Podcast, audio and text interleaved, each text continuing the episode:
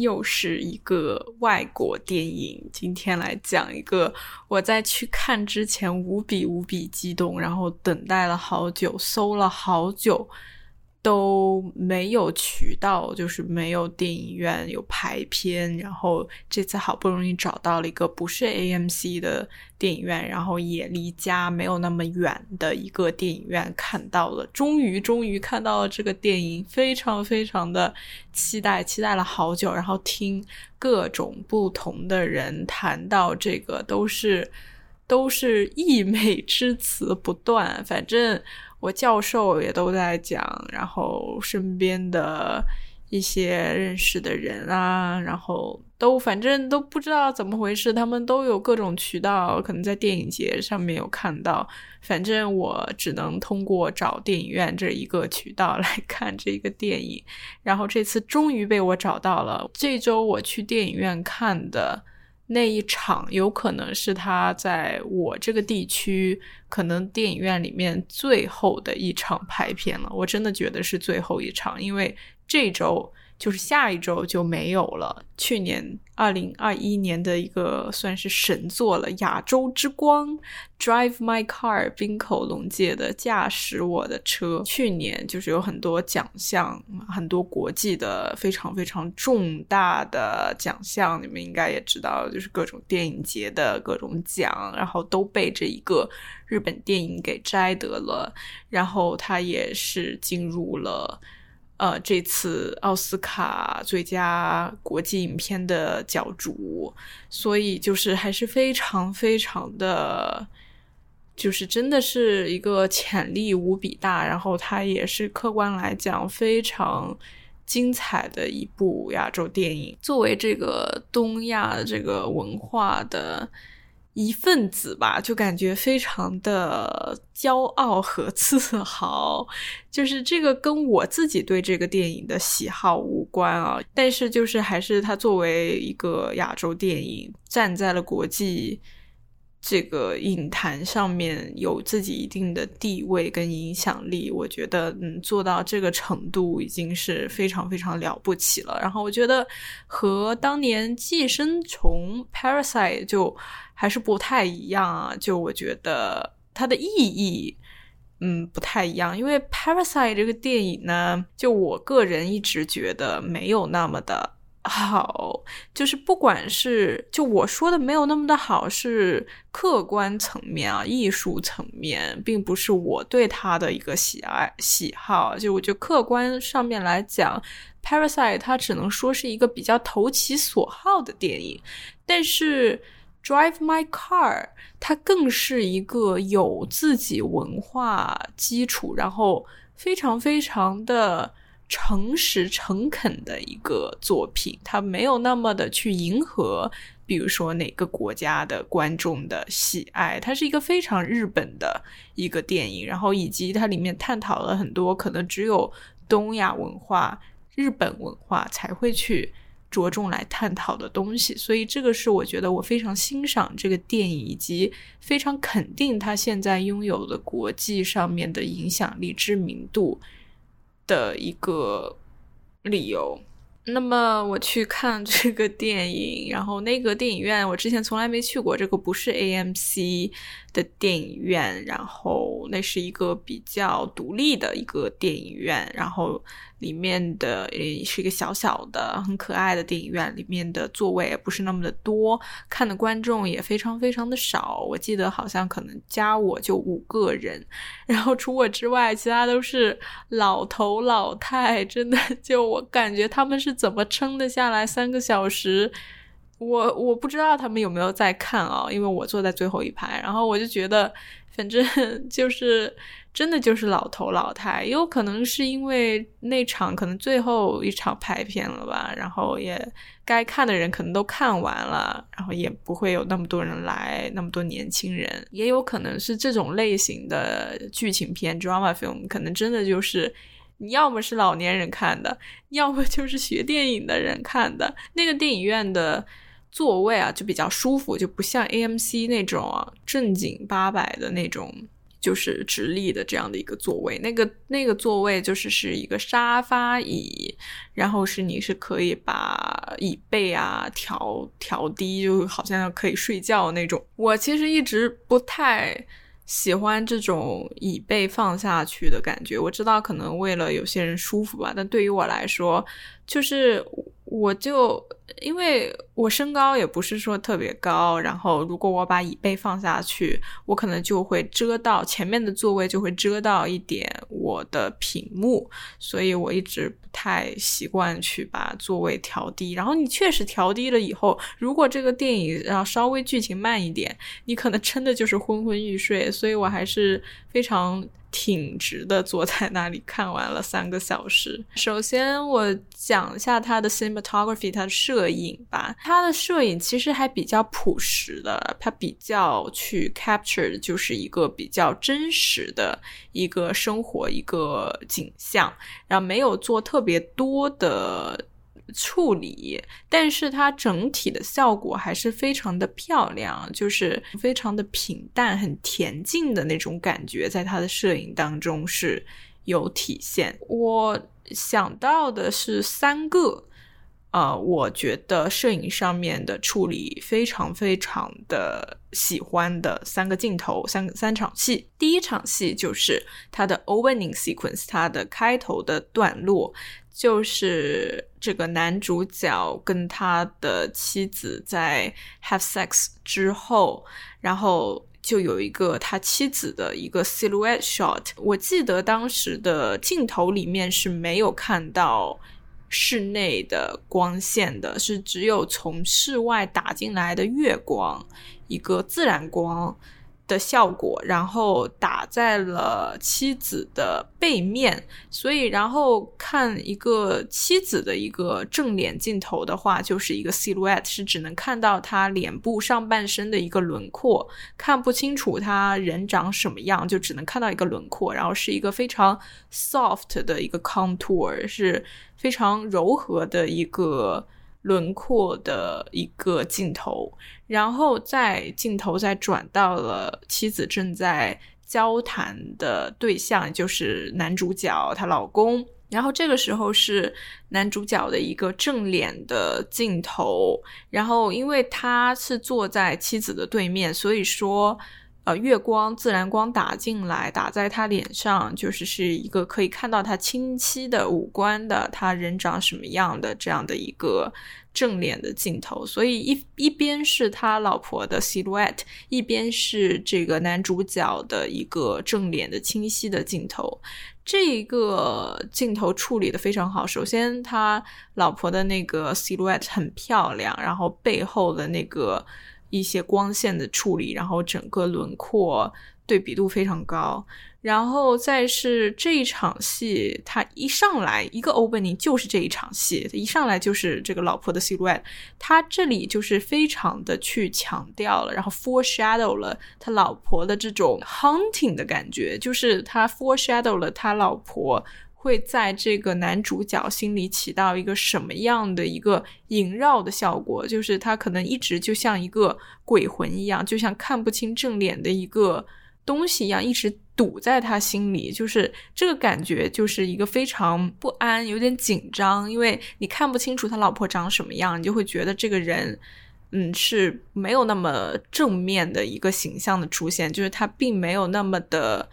在男主角心里，她并不是一个像太阳女神一样的感觉，她反而是一个有点阴暗的，但是又一直挥之不去的一道阴影一样的感觉。所以这个 silhouette 在这里面应该是有这一层含义。然后第二场戏印象非常深刻的是男主角在。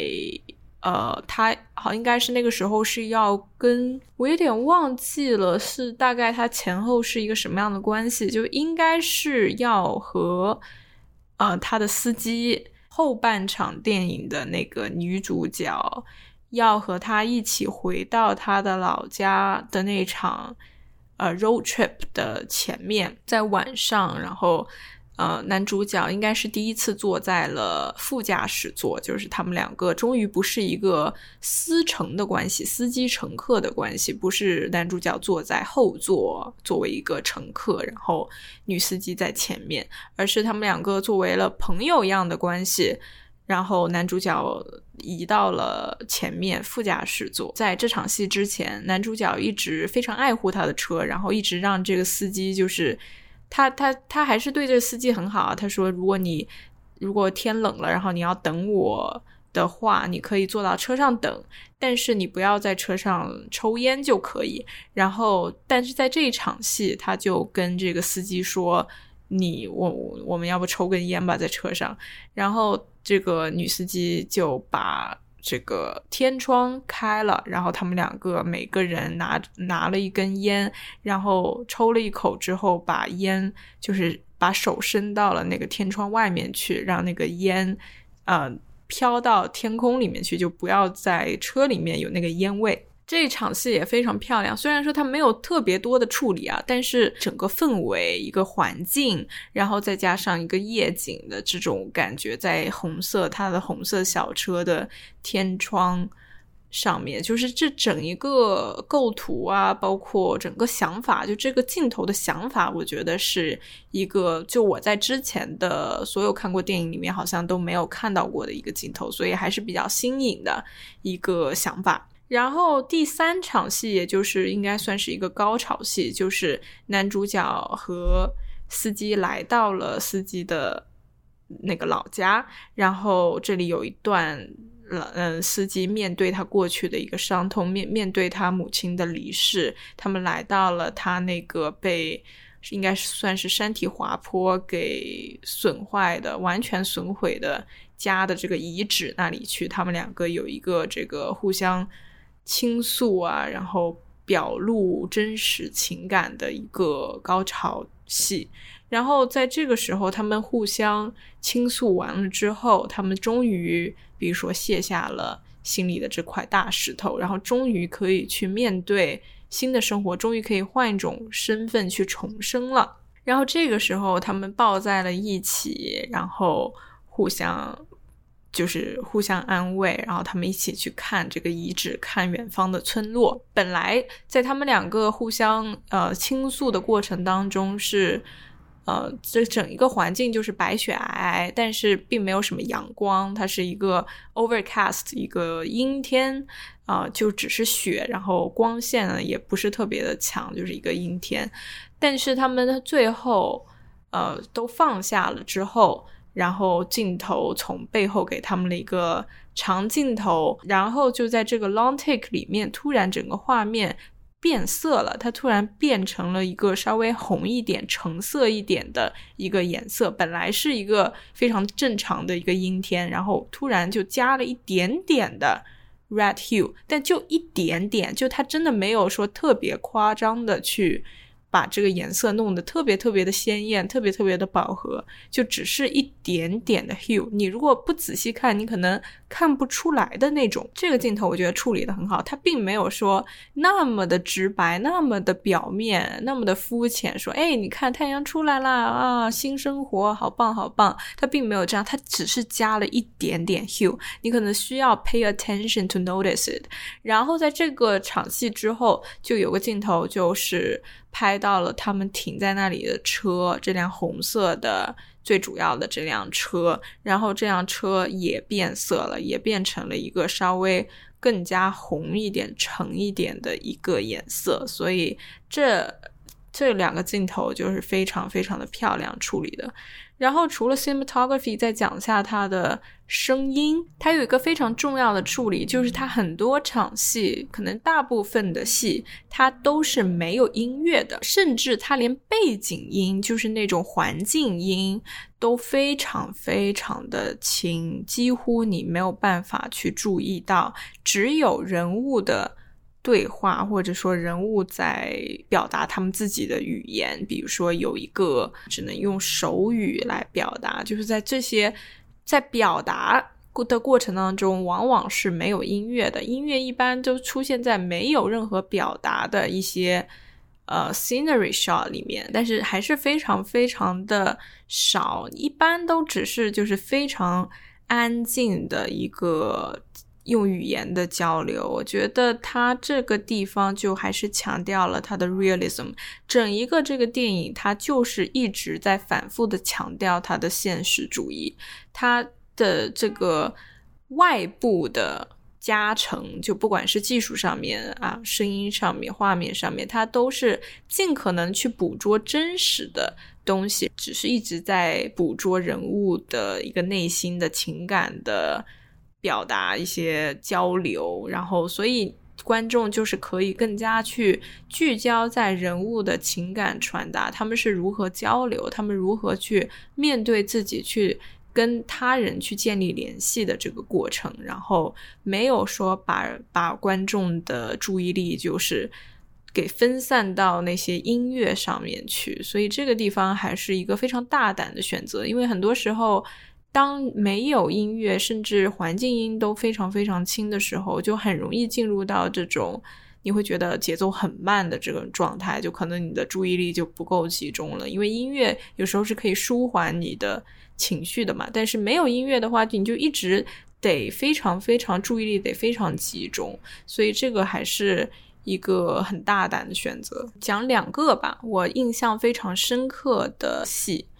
一个是第一个，就是应该也算是一个高潮戏，或者说是一个重头戏，就是在男主角和他一个比较年轻的男演员之间的一个在车里的一个对话。就是这个男演员是这个男主角以为和他老婆出轨的这个男演员。然后是一个比较年轻，然后长相比较帅气，在表演上面也有一定的天赋和努力和兴趣的知名演员。然后就是这个男主角一直对这个演员的态度就是比较，又有点羡慕，又有点嫉妒，然后又有点讨厌。就反正是一个比较复杂的这种情感，你就把它当做是他的情敌的那种关系来看。然后在这场车车子的戏里面呢，这个男演员他跟男主角就有一个非常坦诚的一个对话。这一场戏其实就是一个 confession，一个坦白的戏。然后他一直就是在讲。这个男主角的老婆曾经告诉自己的故事，然后他把这个故事复述给这个男主角。其实这个故事本身并不重要，我觉得这个地方处理的就是也还是很大胆、很精彩。就是其实这个故事本身并不重要，但只是他的表达的方式、他的表演的方式或者镜头的处理，我觉得这场戏是。很不一样的，是一个很前卫的一个处理。首先，这场戏它 break the fourth wall，就是这个演员这个男二号，他其实一直在看着观众，他一直在看着摄影机，他直接打破了第四堵墙，就是。直接去跟观众作为做一个交流了，而且他看着观众的那个眼神，就是一个非常真诚的眼神。他其实这场戏，他一直想要观众去相信他，去信任他，去相信他在讲真话，去相信他是诚实的，然后相信他讲的事情就是事实。所以这这场戏，其实这个人的表演还是很值得拿出来讲讲的，就是。这场戏首先它非常长，它有一个很长一大段的，就是直接的 fourth wall 的这样的一个镜头，甚至不给你切到他正在看着的这个男主角的那边的视角，就是只是在看着男二号。然后就是这个就是非常的奇妙。这一场戏结束之后，这个司机呢就跟这个男主角就是说，呃。你要相信他，就是以我的经验来看，他并不是像在讲讲讲那个谎言。或许我们都应该去相信他，我嗯，我们听到的是真的，而不是去怀疑别人。就是虽然啊，我并不清楚这场戏到底他对于整个故事或者说整个作品想表达的主题有什么样的帮助，就是他到底跟。这个主题有什么样的联系关联？因为这个并不是我所理解的这个电影想表达的最重要的一个主题。但是我觉得这场戏它的整个处理是比较少见的，然后是比较有意思的，它值得去分析、去进行思考的。另外一场戏，我觉得打动我的是刚才讲的那场高潮戏，就是司机带着主角来到了他的老家，然后他们面对着他家的那个遗址，然后他跟他分享他和他母亲。的往事，因为他母亲就是小时候一直虐待他，其实是一个在一个不是那么健康的家庭长大的。然后，但是他呃，他说就是他母亲应该是有一些精神疾病，他有时候会分出另外的一个人格，然后这个人格就像一个小女孩一样，而不是那个呃非常嗯残忍的母亲。这是一个小女孩，然后这个小女孩会跟她玩游戏。这个人格会跟她玩游戏，然后她就觉得这个人格是她小时候她童年时光唯一的朋友。她家就是为什么会变成遗址，就是因为山体滑坡嘛。然后她母亲当时就在家里面，所以她自己逃出来了，但是他没有回去去救他母亲，所以他一直觉得是自己害死了母亲，或者说自己杀死了母亲。但是呢，他他在这一场戏，他就说。我当时其实知道的是，这场山体滑坡不仅会杀死我的母亲，还会杀死那个我的朋友，就是那个人格，那个小女孩的人格。但是我还是选择这么做了。就是这一场戏是让我非常非常感动的，就是在特别是当他讲到那个人格跟那个人格和他之间的关系的时候，就是这一个人格是他童年唯一给他温暖的人。但是这个人同时是他的母亲，这个母亲也给他了无数的这个不好的回忆，很痛苦的回忆。他在讲到这个的时候，他的整个表演啊，就是他非常的克制，然后他一开始跟他一开始的那个形象就形成了鲜明的对比。就他本身也是一还是一个年轻的女孩子，但是你看到这个演员身上，他带着很多沧桑感，带着很多那种嗯。故作坚强的那种感觉，然后跟他这场戏的那种情感的流露，那种有一些自责，但有一些委屈，但有一些不舍，然后对母亲的那种复杂的情感，在这场戏都是淋漓尽致的表达。所以这场戏还是一个让我非常非常感动的一场戏。刚才讲到就是我理解的主题，我理解它的主题就是关于 grief，关于我们怎么去。回忆或者去纪念、去哀悼那些逝去的亲人们，不管是对主角来说他的妻子的突然的病逝，还是这个司机他对于他母亲当时山体滑坡遇难的这个事实，就是他们怎么去消化这些对逝去亲人的那种感情，因为他们两个其实在这两个。嗯，这两个死亡的事件上面，他们两个并不完全无辜，至少他们自己是这么觉得，就他们自己还是在一直在惩罚着自己，觉得自己是那个害死自己妻子或者母亲的人。因为对于这个丈夫，对于这个主角来说，当时他觉得，如果自己早回家了，那么。多长时间？因为他其实在故意逃避，他故意在拖延自己回家的时间，因为他觉得回家了就要面对他妻子，要跟他的坦白，他们两个可能就回回回不到他们以前夫妻的这个状态，因为他很爱他的妻子，所以他不想要接受这个事实，所以他就故意晚回家了。但是晚回家发现妻子已经病倒在地，然后他就觉得如果自己早回家了。一点，那可能可以救到妻子，所以他觉得妻子是自己害死的。然后对于司机来说，刚才也说了，他觉得是自己没有去救母亲，所以导致了母亲的遇难。其实这两个事情都是他们自己加加在自己身上的这些枷锁，都不是说客观来说他们真的去直接的害死了他们的亲人，而是就是自己对自己的一种惩罚，生者对生者自己的。一个惩罚，另外就是关于关于生活、关于存在的一个理解，就是这其实也是跟逝者有关，就是当你逝去亲人之后，生者该如何的去面对生活，或者说，真的就是在一个笼统的意义上来说，我人应该怎么去过自己的生活，然后在这个生活当中，也包括对自己真正的。内心的一个接受，一个坦诚，一个诚实的面对自己，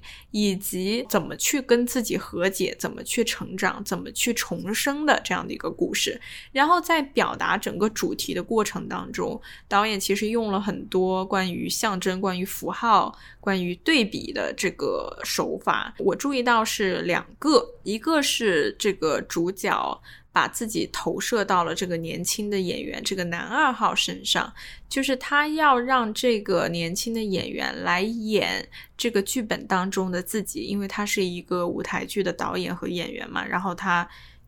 他和他妻子共同创作了这一个剧本，然后里面有个角色本来应该是为自己而写的，因为这个角色各方面外形啊、年龄啊都只是跟他自己是非常贴合的，但是他。不敢演，或者说他不想演，因为演这个戏会让他无法接受那个害死妻子的自己。就是他在这个戏里面，他太投入了，他在这个戏里面完全的在演自己了，然后他就觉得没有办法接受，他必须要让这个让另外一个人来演，然后他才可以去面对这件事情。所以他找了这个年轻的演员。其实这个年轻的演员在任何客观的。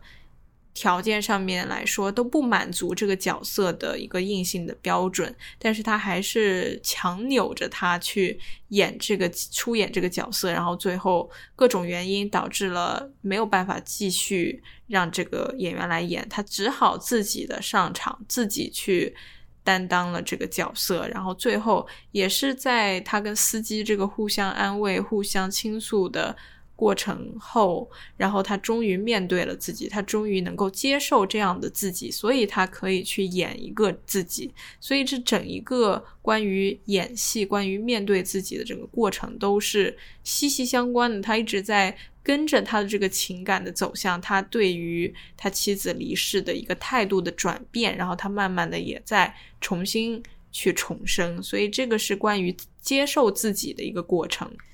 另外的一个象征或者符号，就是一个非常非常明显的，就是他和他车子的关系。因为 Drive My Car 嘛，这个 car 肯定是对于整个作品来说非常重要的一个 motif。然后他在这个作品当中，确实是把车跟这个主角进行了一个融合，就是人车合一的那种感觉。他在这里面对车有一段话的描写，就是。几个关键词，两个关键词吧。一个是这个这个 car 是是一个比较老的车，他提到了这个 old，非常 explicitly 提到了 old 这个词。这个主角他其实也有年龄上面的忧虑，特别是当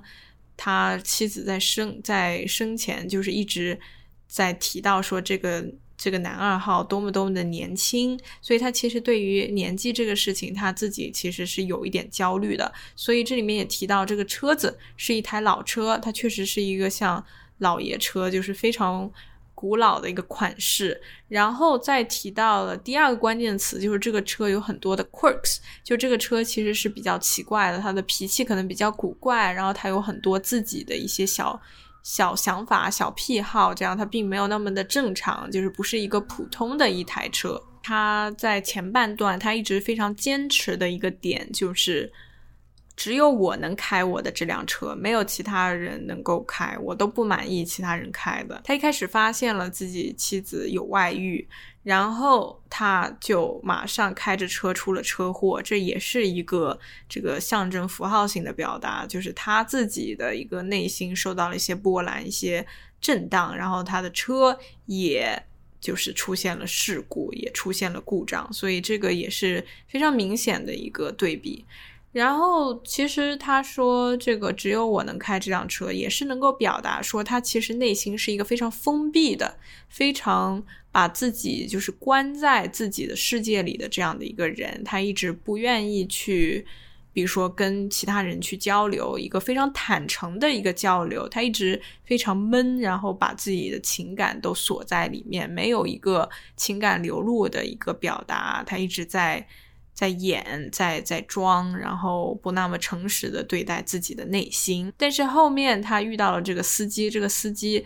驾驶技术非常的好，然后让他。坐他的车非常安心，然后他这个时候呢，他把这个驾驶的这一个位置转交给了别人。这里也是能够看出的，就是他把自己的内心打开了，他不再像以前那么闭塞，他可以去接受自己以及他人了，他可以让他人进入到自己的世界，聆听自己的内心，他可以去诚实的分享自己的感情，然后。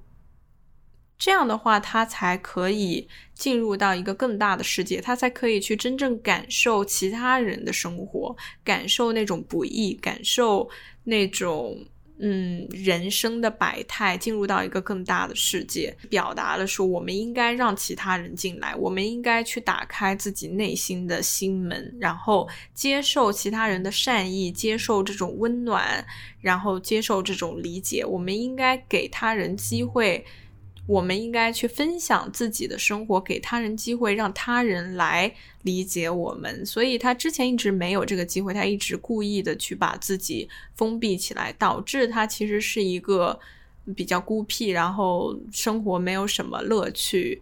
除了工作，除了他的这个 theater 工作之外，没有什么其他乐趣的。人，但是到最后，他其实变成了一个更温暖的人。所以，当我们接受他人的温暖的时候，我们自己也在变得更加温暖。然后，这里面对于生死的讨论，我觉得是一个重点。然后，也是其实东亚文化，特别是日本的影视或者说书籍、文学作品当中比较。浓墨重彩的一笔，就是关于他对生死的讨论，就是生者应该怎么去继续生活。在这里面，我觉得他提出的是诚实这一个主题，就是你应该诚实的去生活，去面对自己，你要活下去。你可以带着你对逝者的这种悔意、歉意也好，你可以活下去。像他在里面，我觉得有一个非常新颖的一个概念，就是说。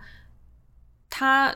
他其实表达的是说，我们确实都是杀人凶手，就是你确实就是他在跟那个司机的对话嘛，他跟司机说你确实杀了你妈妈，我也杀了我妻子，就是这个他并没有去否认，他并没有嗯，就是像很多其他电影作品也好，就是一样，就是说其实不是你的错。就是你不需要自责等等。他说：“我们确实就是这样的人，我们确实做了这些事情。就是这里面他有一个带着非常诚实的一点，去面对自己所做的事情，不管说这个客观来讲是不是自己的错，他都非常诚实的去拥抱了自己的这一个情绪。”所以在这里面，就是诚实是一个非常大的一个重点。然后另外就是关于记忆，就是他在里面也是强调说，我们不应该去忘记逝者，不管是主角和他老婆之前逝去的一个女儿，还是他后来的妻子，还是司机的母亲，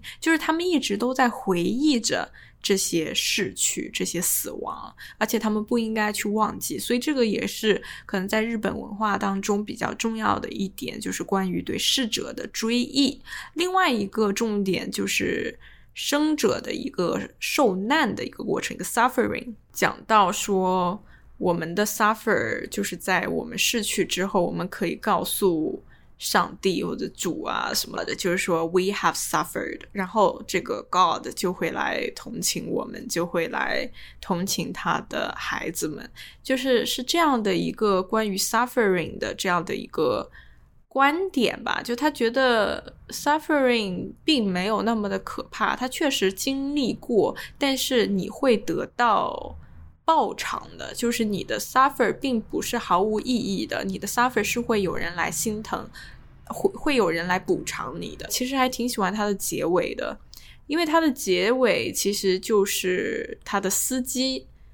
在这个呃市场买了 grocery 之后回到车上，然后后座有只狗，然后他就把 grocery 放到了车上，然后他就开着车走了。这一场戏是整个作品里面唯一一场。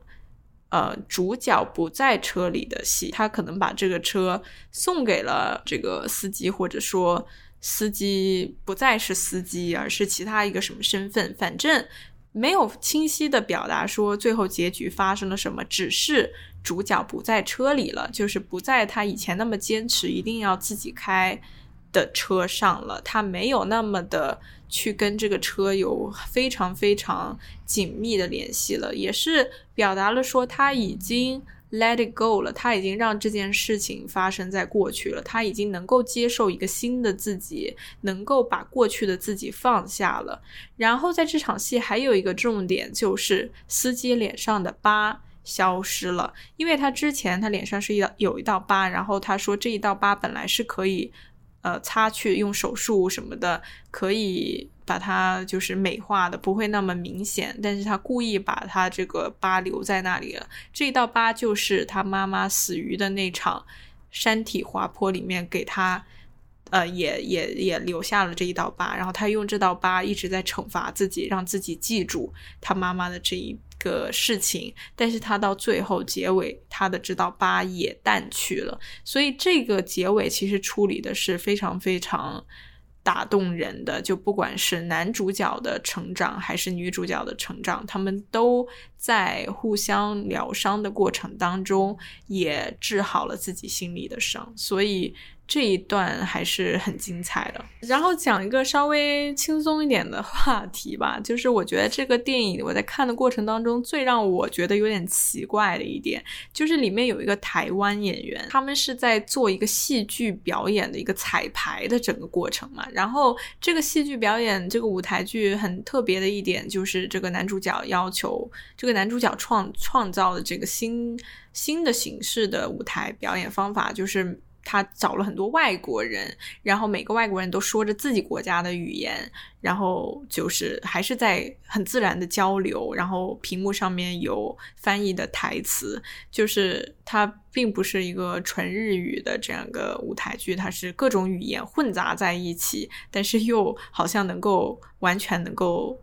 对话的这个感觉，他想表达的可能就是人与人之间的沟通。其实有时候不需要你真正能够听懂，但是你可以感受到，你可以去理解到，所以它里面有这一层的意义。但反正就是这个台湾的女演员呢，她在里面的对话就自然就是国语，然后但是她这个国语就说的就是特别的出戏，反正让我特别的出戏啊！我每次听到他。在彩排，然后说国语的过程当中，我都非常的不舒服。然后这个角色的整个表演也让我非常的不舒服，就他他那个表演就是很做作、很假的一个表演，我真的有点受不了。所以这个选角啊，就就就是很还是比较失败。就这个选角是我觉得整个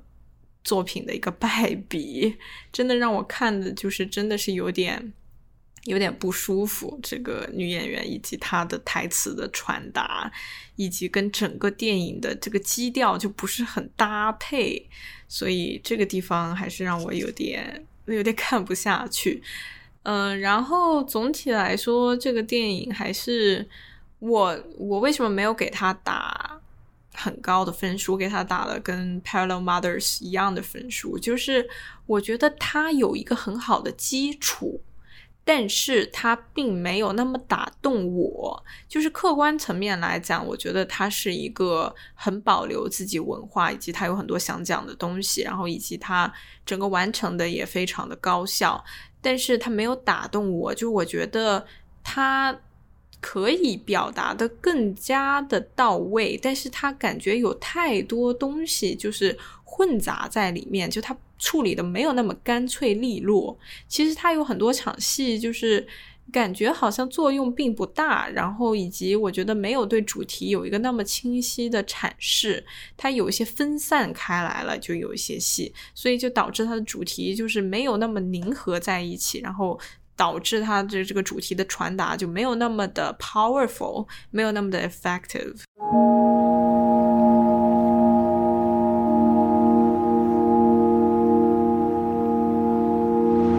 すみません。僕たちは確かに僕が一番恐れていたのは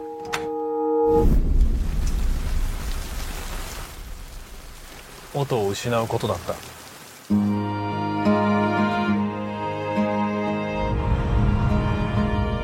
回は私たちの決まりでドライバーを用意します。というと？彼女です。渡美咲です。僕はまだドライバーを君に頼むことに同意してない。私が若い女だからですか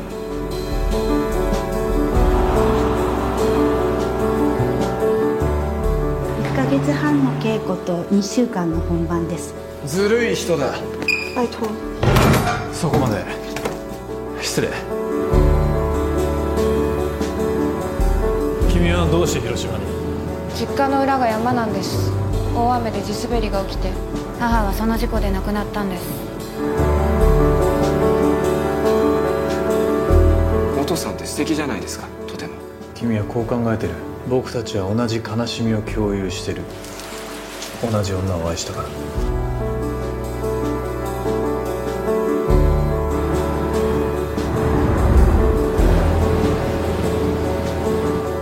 僕の人生と愛はどうしたらいい生きていくほかないの。